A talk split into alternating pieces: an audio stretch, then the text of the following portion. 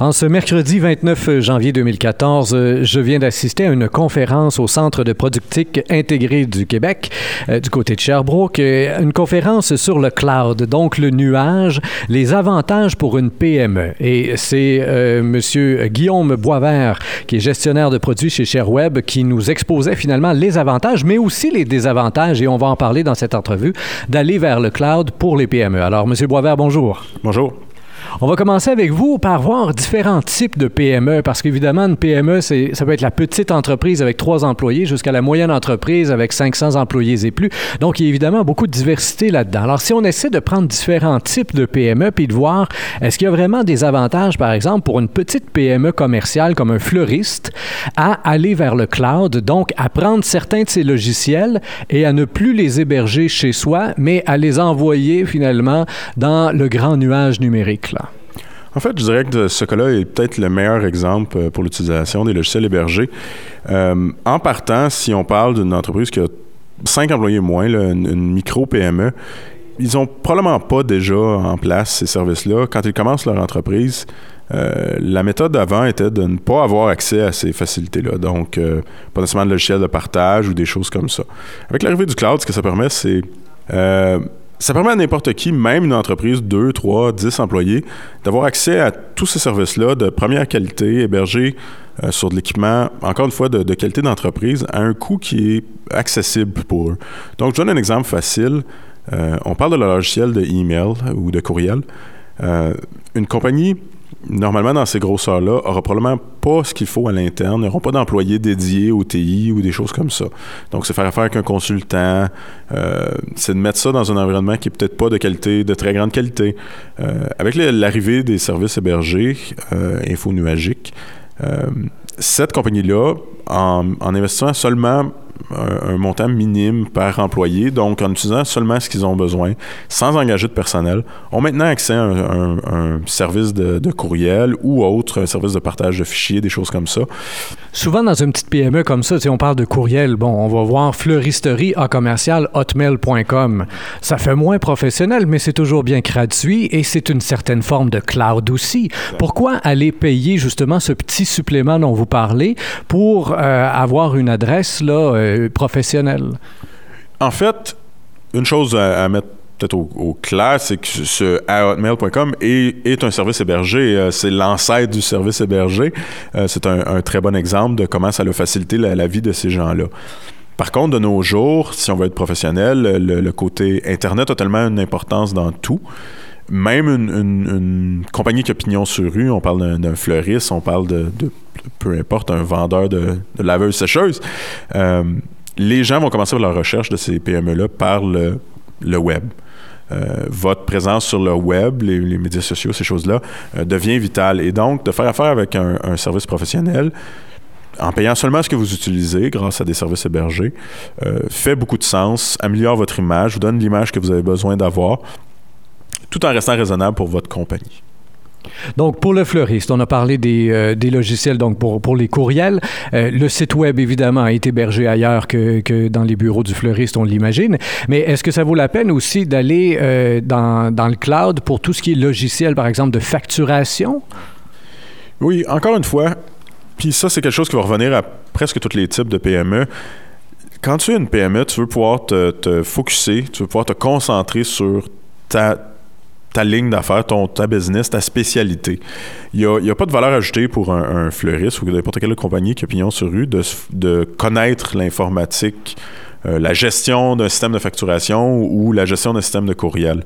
Euh, avant d'être une centaine, 200 employés, focuser sur vos, vos, vos affaires, euh, améliorer vos ventes, ça, il y a beaucoup de valeur ajoutée là. connaître le, marché, devenir meilleur dans les, les, produits que vous vendez, beaucoup de valeur ajoutée là laissez le fournisseur de services euh, cloud ou infonuagique s'occuper de la technologie. Et, gardez votre focus. Euh, c'est tout le temps un danger dans les plus petites entreprises, c'est d'avoir un million de choses à couvrir et on ignore la, raison primaire de notre entreprise. Euh, en déléguant tout ce qui est d'informatique, on peut focuser, on peut avoir des meilleurs résultats. Si on prend un peu plus gros, euh, certaines PME de services, des comptables, mais là où on commence euh, à, gérer des données privées et des, des, données très importantes, si on gère les budgets des gens, les impôts, les ci, les ça, est-ce que là on a encore un intérêt à aller vers le cloud? Est-ce que le niveau de sécurité est assez grand dans le cloud euh, ou si on peut avoir peur finalement de se faire cracker nos données, pardonnez l'anglicisme?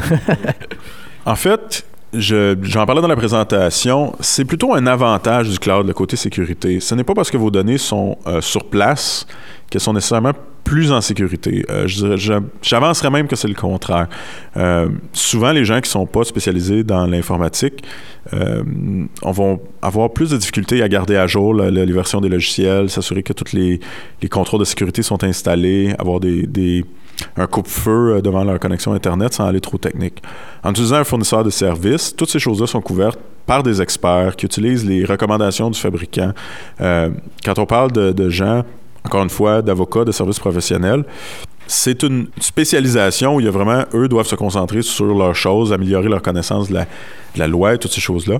Et faire affaire avec un fournisseur de services leur permet d'avoir des, des services TI de, qualité vraiment d'entreprise euh, sans avoir à divertir leurs ressources ou à, gaspiller de l'argent même. Et si on va encore une fois peut-être un peu plus gros, et cette fois-ci dans le manufacturier, donc on parle d'une PME euh, qui, qui, a des logiciels, oui, pour les courriels, pour la comptabilité, mais aussi certains logiciels qui peuvent servir à fabriquer les objets qui, sont qui, qui, sont faits dans la manufacture comme telle. Est-ce que même ces logiciels-là peuvent être euh, hébergé dans le cloud et qu'on va, y retrouver finalement toute l'efficacité nécessaire au fonctionnement des machines ou si là, il y a une limite là? C'est là que je mettrais peut-être un bémol un peu plus où euh, ce genre de projet-là doit être entrepris de façon intelligente. Euh, il y a des étapes à suivre. La première étant l'analyse des besoins d'affaires. Qu'est-ce qu'on essaie de régler dans le fond? Faut pas, faut pas aller dans le cloud pour aller dans le cloud. C'est une très mauvaise raison. Être à la mode, c'est bien, mais c'est pas ce que vous voulez faire avec vos, infrastructures TI. Euh, l'autre chose, c'est l'analyse des, euh, des besoins techniques euh, de, ces applications-là. Ça varie. beaucoup d'entreprises utilisent des logiciels très spécialisés pour la gestion de, de, processus de fabrication, des choses comme ça. Et c'est vraiment du cas par cas. Est-ce que ça s'applique bien au cloud ou ça s'applique pas bien au cloud?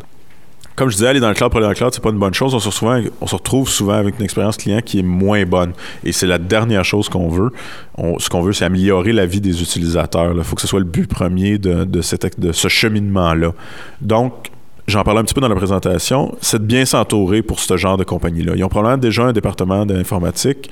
S'il faut faire rentrer un consultant pour nous conseiller, pour nous accompagner dans ce cheminement-là, c'est ce que nous, on recommande. Vous avez fait référence à ça justement dans la préparation finalement. On a donc, euh, peu importe la grosseur de notre entreprise, mais on, pense peut-être avoir recours au cloud avant de contacter le fournisseur. C'est important d'avoir une espèce d'avis neutre, un consultant comme vous venez de dire. On les trouve où ces consultants neutres?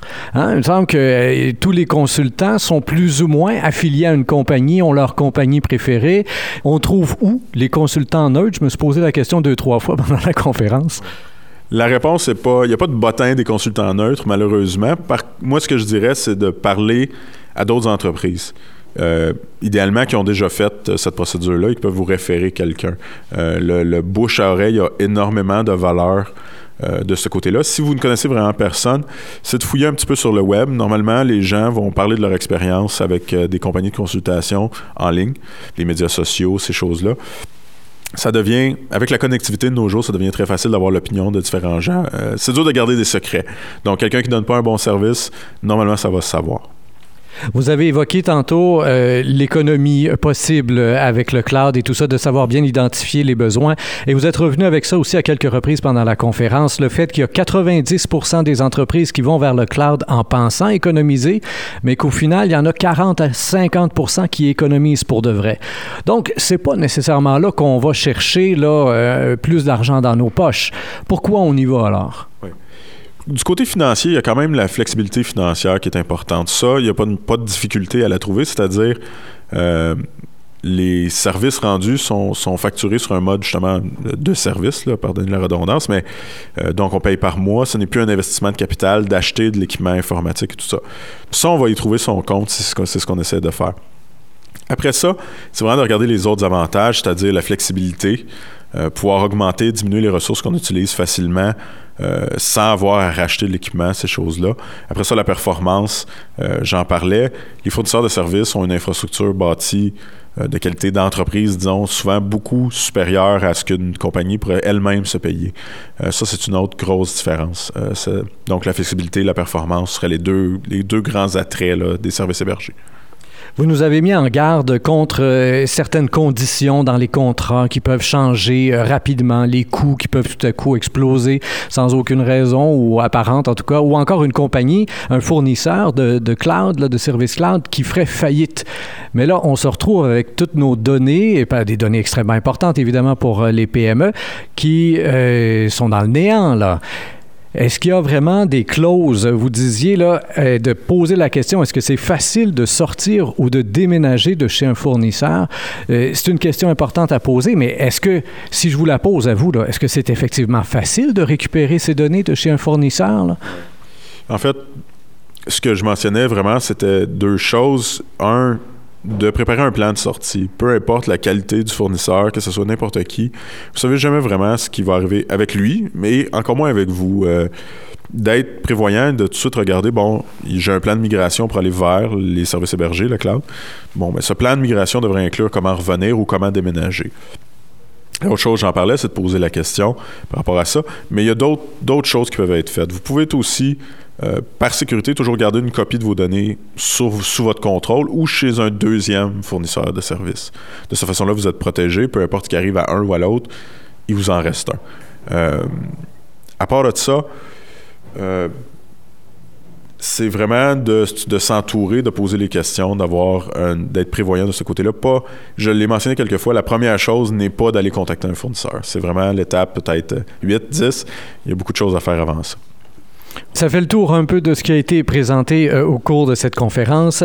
On parlait avec Guillaume Boisvert, gestionnaire de produits chez ShareWeb, que vous ne contactez pas tout de suite si vous avez l'idée d'aller vers, le cloud. Et en même temps, il faut bien commencer à quelque part. Vous pouvez toujours aller faire un tour, j'imagine, sur le site web de ShareWeb. Oui, bien sûr, le shareweb.ca ou shareweb.com. Euh, envoyez-nous un email, posez-nous des questions, ça va nous faire plaisir. Euh, on peut vous aider à cheminer dans votre parcours. Guillaume Boisvert, merci bien de votre collaboration. Chers auditeurs, comme toujours, moi, je vous invite à faire circuler cette entrevue sur Facebook, Twitter et autres réseaux sociaux. Au microphone, Rémi Perra.